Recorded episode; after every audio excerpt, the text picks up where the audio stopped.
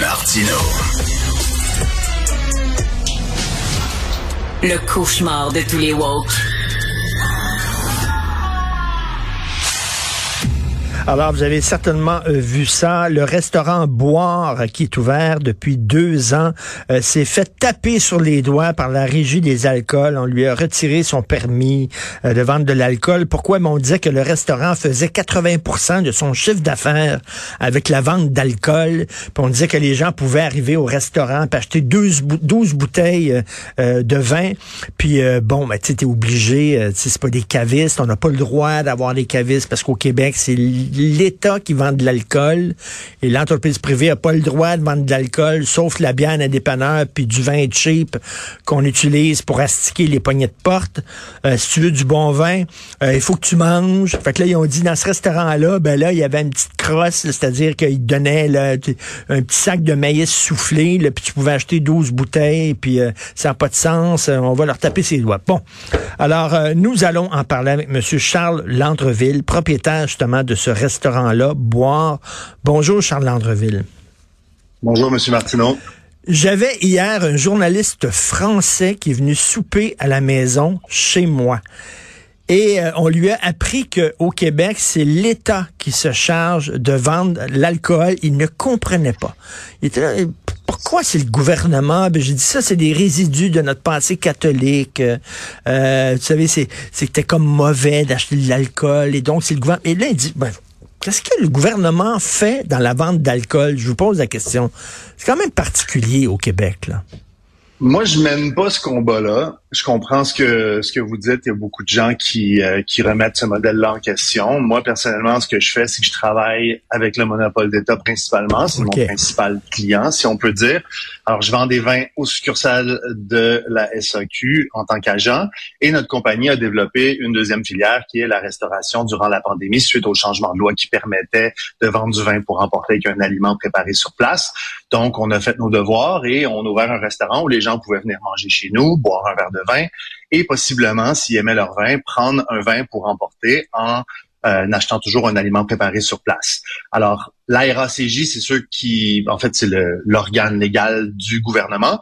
Alors, c'est eux qui euh, qui s'assurent que les lois sont respectées. D'ailleurs, ils sont venus nous visiter euh, cinq fois. On a eu quatre inspections avec une transgression au règlement. Euh, après, ils nous ont demandé d'aller en cours. Je vous passe les détails parce que c'est assez complexe comme euh, comme processus. Ça fait 18 mois qu'on est dans le processus. Là, on vous dit, euh, vous vous dites, je respecte les règles.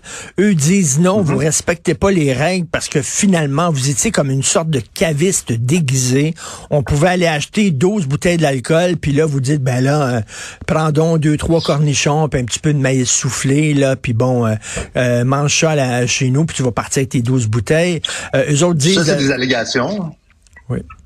Ça, c'est des allégations parce que finalement, 12 euh, bouteilles, euh, je veux dire, c'est sûr que si quelqu'un voulait acheter 150 bouteilles, euh, il aurait pu nous accuser de ça, mais ils n'ont pas ils n'ont pas noté aucune de ces transgressions-là quand ils sont venus nous voir. C'est en cours qui ont démontré que selon leurs arguments subjectifs, parce que c'est ça aussi, là, on se retrouve devant un peu un peloton d'exécution quand on est dans un tribunal administratif comme la RACJ, c'est nous contre des avocats, des régisseurs, euh, dans ce cas-ci des régisseuses, euh, de la RACJ. Et euh, nous, ils nous l'ont dit, ils nous ont dit dès le départ, ils vous allez être un cas école. Nous, on leur a demandé, est-ce que, parce que vous avez mentionné de nous faire taper sur les doigts, c'est pas ce qui se passe. On se fait pas taper sur les doigts, on se fait retirer notre permis. Et pour nous, c'est des mesures beaucoup trop grandes pour une ce qui évalue être une première offense.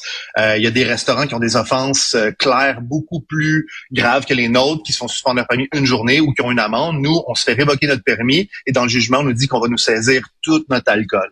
Alors, c'est beaucoup d'argent, euh, surtout dans un contexte où on a soumis des photos, un plan de salle, on a une salle à manger, on a une cuisine, on a un menu, on répond à tous les critères en fait, qui, ont, qui leur ont permis de nous allouer un permis. Et pour ces mêmes critères-là, on nous le retire. Alors nous, on a investi de l'argent, on a pris un loyer, on a installé des frigos, une cuisine, tout ça. Euh, j'imagine que vous, vous, vous imaginez tout l'investissement qu'il y a derrière tout ça.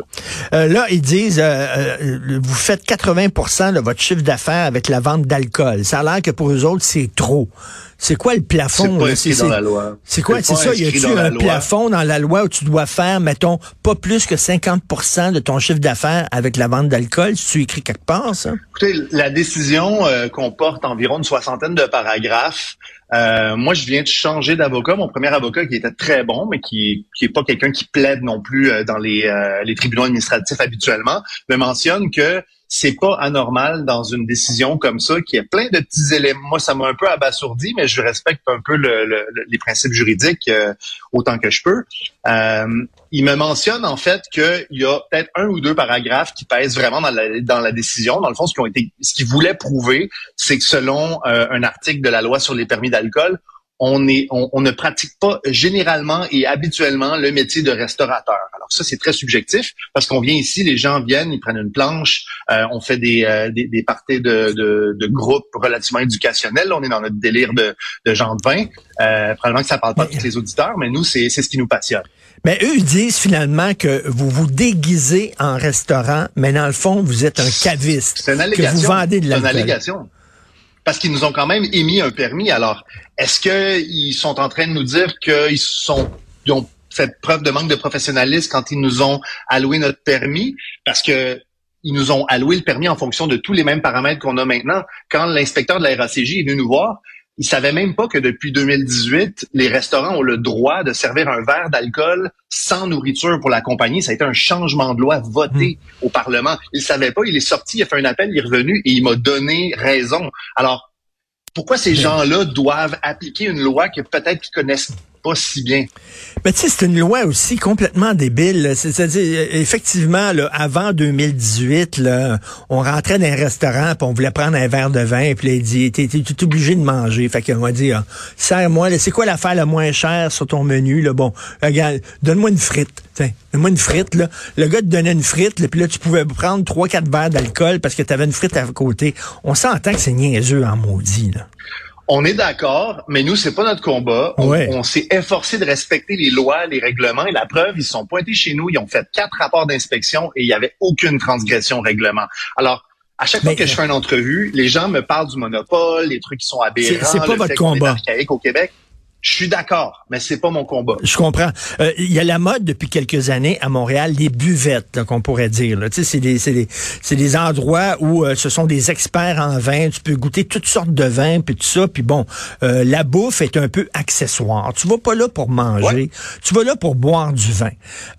c'est quoi la loi qui dit à partir de, de, de sais, ils disent un, un, un sac de maïs soufflé, c'est pas suffisant ben qu'est-ce que ça prend comme aliment? Je veux dire, ça prend-tu euh, tant de grammes d'aliments que tu vends que là, tu vas pouvoir soudainement vendre de l'alcool, puis en bas de tant de grammes d'aliments, tu peux pas vendre de l'alcool. Tu sais, c'est comme, c'est quoi, là? Ben, une frite, c'est correct, mais du maïs soufflé, c'est pas correct. Des, des radis, c'est pas correct, mais euh, une entrée de, de, de prosciutto, c'est OK.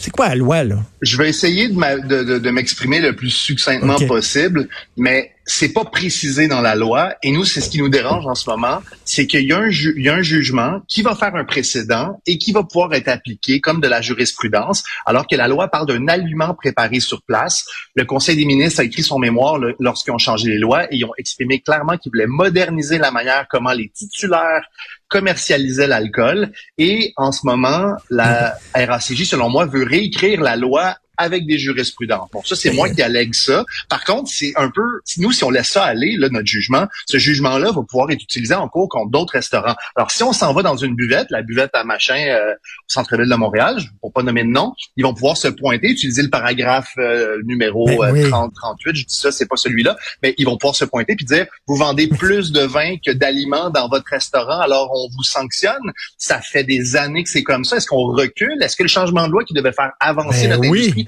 va finalement le faire reculer parce que la RACJ décide pour des raisons que personne connaît. Les vignerons nous en parlent aussi. Ils se pointent chez eux et essayent de, de, réinventer l'application de la loi. C'est pareil pour les restaurants. Pourquoi la RACJ fait ça? C'est quoi l'objectif euh, alors qu'on veut aider nos, nos, industries, les restaurants? Ça parle peut-être pas à tout le monde. C'est trop cher pour certaines personnes. On entend souvent des commentaires où les gens sont pas concernés par ça. Mais ça reste une industrie hyper importante au Québec pourquoi la RACJ s'entête à vouloir euh. bloquer l'évolution de notre marché dans ces dans, ces industries-là? Et surtout, c'est une loi avec euh, qui, a l'air totalement subjective, là, qui donne trop trop de, de, de, de jugement à l'inspecteur de la régie des alcools qui peut interpréter ça comme il veut. Parce que là, vous dites, on a le droit de vendre de l'alcool en autant qu'on vende des aliments euh, préparés sur place.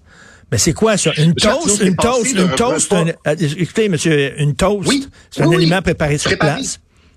Bon, fait que tu, vends une toast. La loi, euh, elle a hein? changé d'un repas d'un plat principal à un aliment préparé sur place. Selon moi, c'est pas si subjectif que ça. Et si jamais ils veulent nous taper sur les doigts, qui est pas ce qu'ils font en ce moment, à mon avis, nous, dans le fond, ils nuisent à, ben notre, entreprise. Moi, j'ai déjà licencié quelqu'un. Euh, J'essaie de négocier avec mes, mes, propriétaires. On avait une boutique aussi à Québec. On vient de la fermer. Euh, on, on, on a fermé les deux. Là. On a deux commerces qui ont fermé si c'est si subjectif que ça, pourquoi ils précisent pas la loi? Par contre, moi, je vous confirme que moi, j'interprète pas ça subjectivement et mon but était de respecter la loi. J'ai pas de mauvaise volonté. Je suis un bon citoyen corporatif. Pourquoi on me dit pas, Monsieur Landreville, on veut plus que vous fassiez ça, faites-le comme ça plutôt ou fermez vos portes. Moi, c'est pas ce qu'on fait. Et là, je reviens, là, Monsieur Landreville, votre idée de dépense, c'était-tu, hey, on, va, on va s'organiser pour te donner un petit peu de maïs soufflé, puis on va pouvoir contourner la loi puis devenir des cavistes.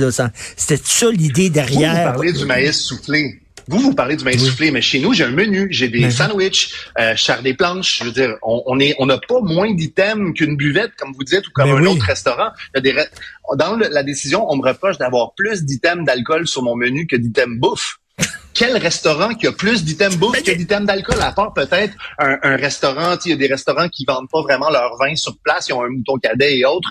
Euh, finalement, c'est une minorité. Alors, qu'est-ce qu'on est en train de faire? voyons donc, monsieur, Landreville, régulièrement, je vais dans un restaurant, le menu, c'est une page, puis euh, veut dire, le, vin, euh, la carte des vins, c'est 15 pages. Dis, ils vendent plus d'alcool que de bouffe, voyons donc moi, j'ai un nouveau cabinet d'avocats avec qui on fait, on fait affaire parce qu'on veut se battre, on veut se battre pour notre industrie. C'est peut-être pas tout le monde qui le comprend, mais c'est plus grand que nous, cette, euh, cette cause-là.